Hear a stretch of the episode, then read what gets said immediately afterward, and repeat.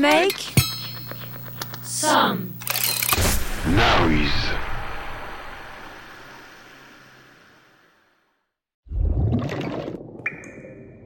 On ne court pas au bord du bassin.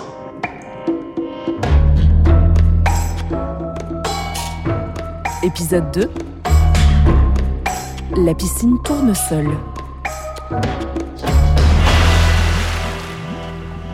On ne court pas au bord du bassin.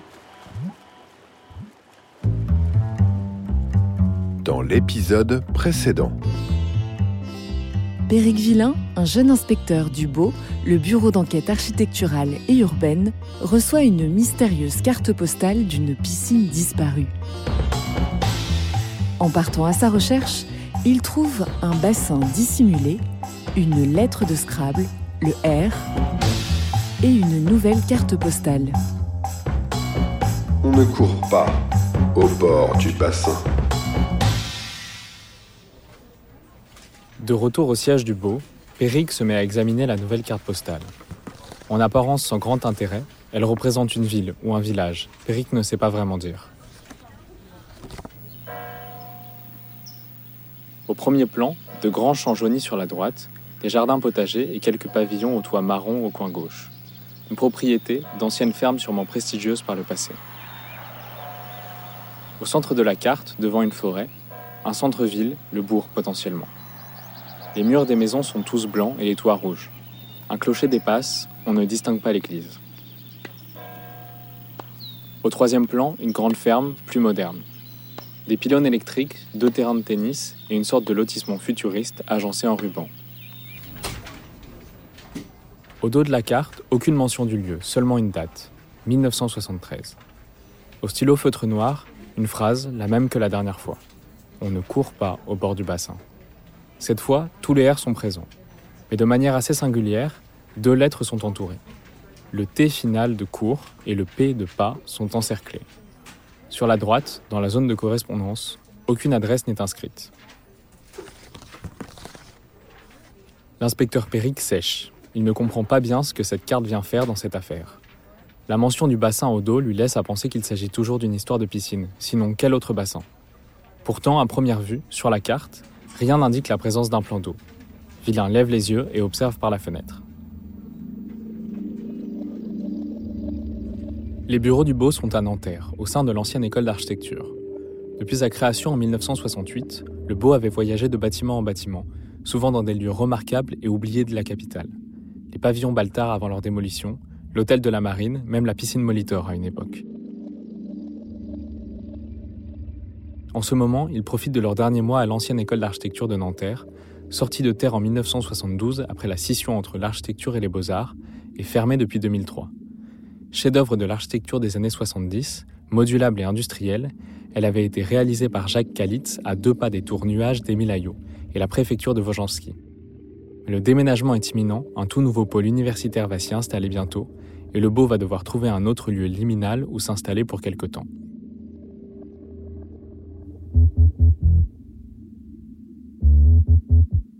En se replongeant dans la carte, Péric repère une forme dans le fond, juste en avant des pylônes. Blanche, ovale, floue. Une soucoupe volante posée dans le paysage, entre la voie rapide et deux bâtiments aux airs régionalistes. Un ovni. Dans le doute, Péric Villain se connecte sur l'Atlas des formes, le projet d'un photographe et agent du beau Éric Tabouchi. Un site simple permet de naviguer parmi les photos d'architecture, selon leur forme, leur état, leur style. Péric rentre simplement rond et se laisse porter.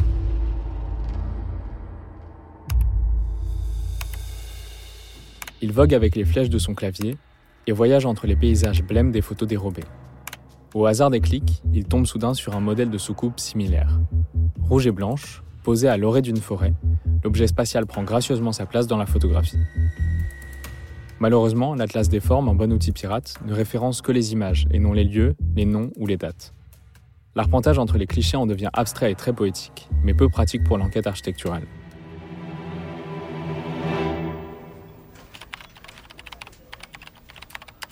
Une requête Google plus tard, Péric multiplie sur son écran les photos de la soucoupe. De diverses couleurs, dans divers contextes, le vaisseau semble s'être posé délicatement dans de nombreux paysages de cartes postales modernes des années 80. De temps en temps, la coque s'entr'ouvre et laisse s'échapper des familles en maillot de bain. C'est une piscine, la piscine Tournesol. Entre 1972 et 1982, près de 180 piscines Tournesol ont été construites sur le territoire français et quelques-unes dans des pays voisins.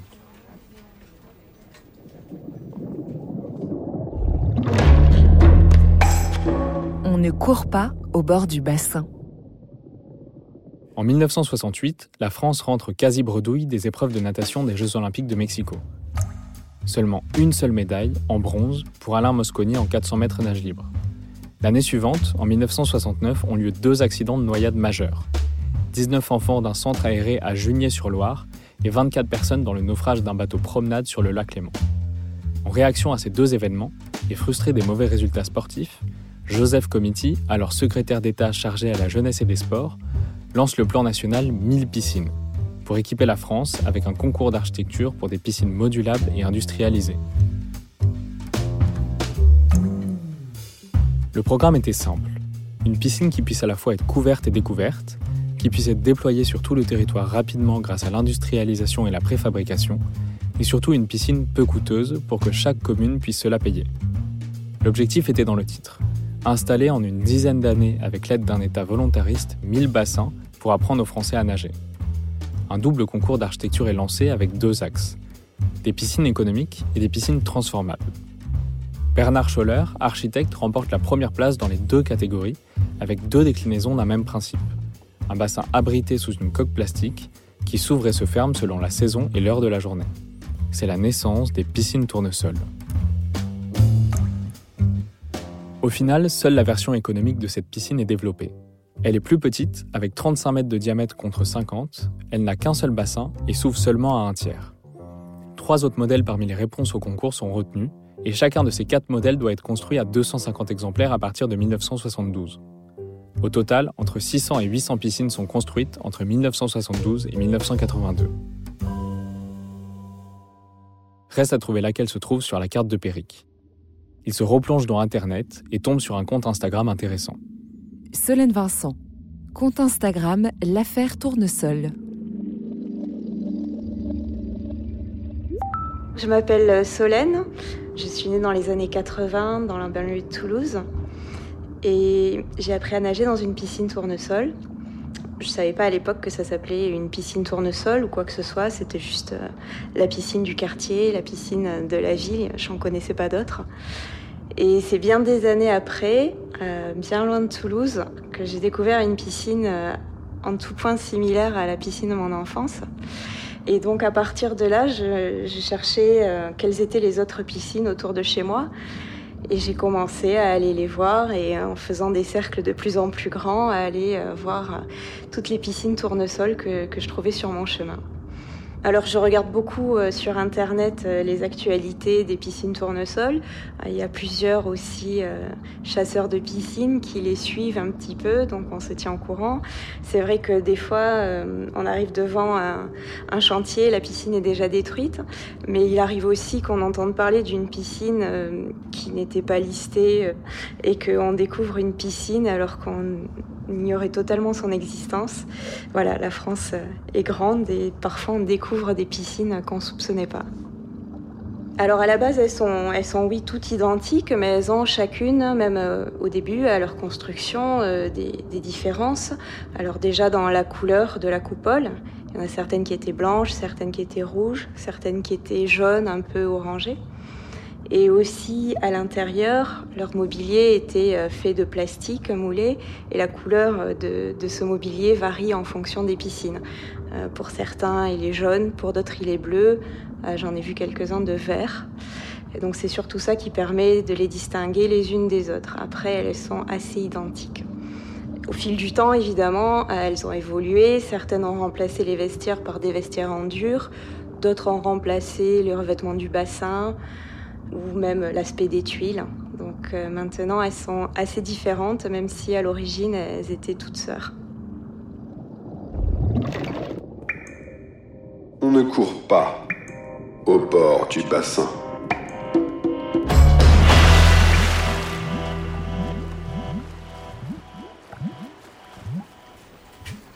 Fort de cette découverte, Péric se penche un peu plus précisément sur sa piscine. La couleur des tuiles ne va pas l'aider, elle est blanche comme la majorité des modèles. La date de la photo, par contre, pourrait l'aiguiller. 1973. C'est donc l'une des premières construites. À cette date, seulement six piscines étaient sorties de terre. Celle de Landivisio était rouge et celle de Saint-Léonard de Noblat, Nangy et Charvieux-Chavagneux avait été construite à proximité d'un stade absent sur la carte postale. Il ne reste que Comble-la-Ville et Roissy-en-Brie. Un seul moyen de les distinguer, s'y rendre. Les deux piscines sont en Île-de-France.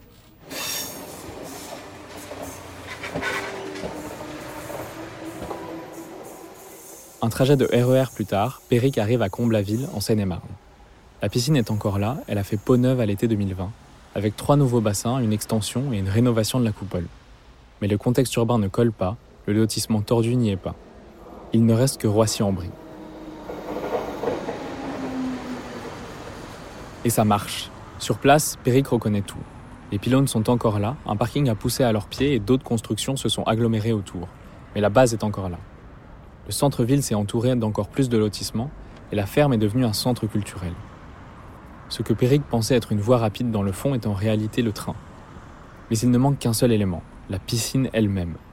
La soucoupe s'est envolée et a laissé place à un centre associatif.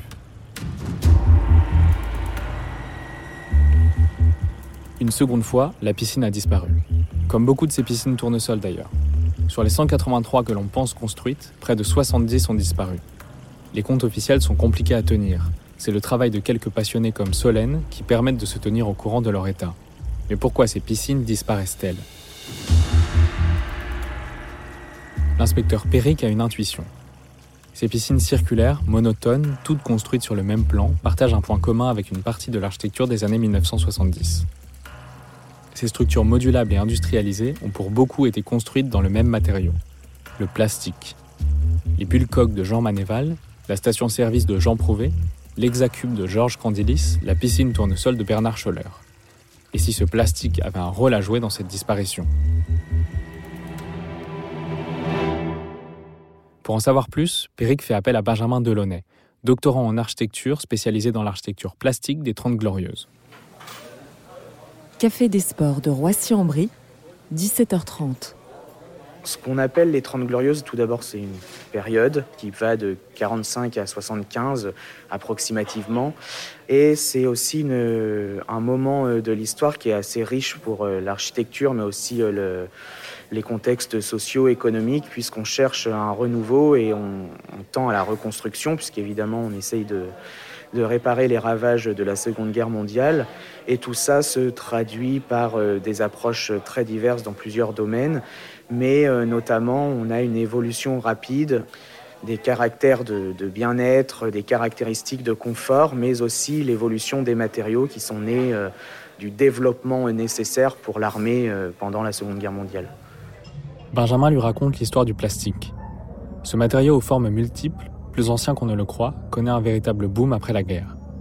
L'évolution de l'ingénierie et de la chimie pétrolière, liée à des questions de rationalité de production, font naître une diversité de formes et d'usages, une esthétique à part entière. Le plastique, c'est fantastique, c'est vraiment pas cher, et surtout c'est facile à mettre en œuvre dans le bâtiment. Ce qui est différent peut-être avec le plastique que d'autres matériaux, même si c'est un peu moins vrai pour le verre par exemple, c'est qu'on peut euh, utiliser plusieurs techniques pour faire différents types de pièces. On peut mouler, on peut injecter, on peut presser, on peut souffler, etc. Et c'est sûrement un des points, un des premiers points potentiels qui ont permis l'essor des matériaux.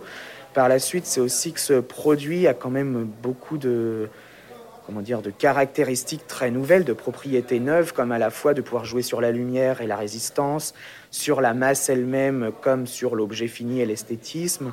Et euh, forcément, c'est un des matériaux qui est très polyvalent.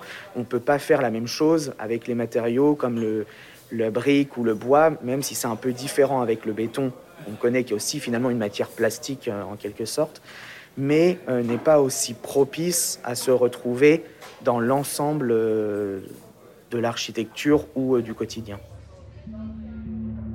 Mais cet âge d'or est de courte durée. La crise pétrolière de 1973 fait monter les coûts de production et on commence à réaliser que ce matériau si facile à mettre en œuvre pollue vite et longtemps. Son temps de vie pose problème et surtout, il n'évolue pas si bien.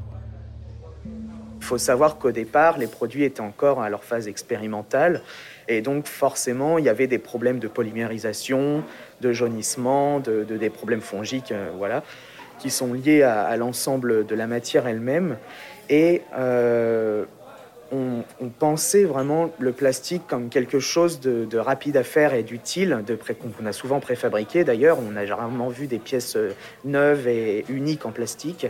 Et euh, de ça, bah, on, s'attend forcément à ce quelque chose qui soit fait en série, on puisse l'interchanger, on puisse le jeter, qui se décolore. On l'entretient pas en fait. C'est un des points qui pense je joue en défaveur du plastique, c'est qu'on se dit que comme c'est une matière synthétique, elle peut vivre toute seule. Et si elle s'abîme, on la jette, on la remet. On va pas la repeindre, la vernir comme du bois, etc. Alors qu'un plastique s'entretient aussi finalement, et on peut tout à fait y remettre un vernis, une couche antifongique, euh, toutes ces questions-là qu'on fait rarement, enfin, pour euh, avoir étudié aussi ces questions, on fait très rarement ce travail de restauration du plastique ou du moins d'entretien de la matière plastique et donc on la jette et on la remplace. Les piscines tournesol n'étaient pas prévues pour durer, elles n'avaient pas été conçues pour cela.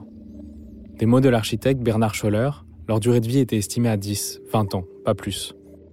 Les plastiques, même armés, ont vieilli et les exigences thermiques actuelles ont dépassé les capacités d'isolation prévues avant le premier choc pétrolier.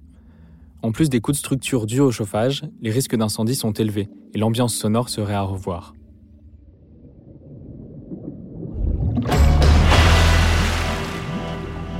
On ne court pas au bord du bassin. Péric Villain comprend mieux ce qu'était cette piscine. Un outil efficace pour permettre à une grande part des Français d'avoir accès à la natation, mais surtout un produit consommable, périssable. C'était prévu. Sur une photo aérienne de 1998, la piscine Tournesol de Roissy-en-Brie est en cours de démontage, sûrement supplantée par le nouveau complexe nautique de la communauté de communes, construit deux ans plus tôt. L'image est forte. Péric devine la forme de la dalle et la structure encore debout, mais pour le reste, la piscine est entièrement cassée en morceaux. Face à l'emplacement de l'ancien bassin, Péric a une intuition. Coller à l'arrière d'un poteau une enveloppe, comme au fond de la piscine de Moron-les-Bains. À l'intérieur, une autre carte postale et deux pièces de Scrabble comme il le soupçonnait. Un P et un T. Il sort la carte de sa poche et retrouve les deux lettres entourées, le P et le T, de la phrase On ne court pas au bord du bassin. La piscine tournesol de Roissy-en-Brie avait disparu, usée par le temps. Elle était pétée. On ne court pas au bord du bassin.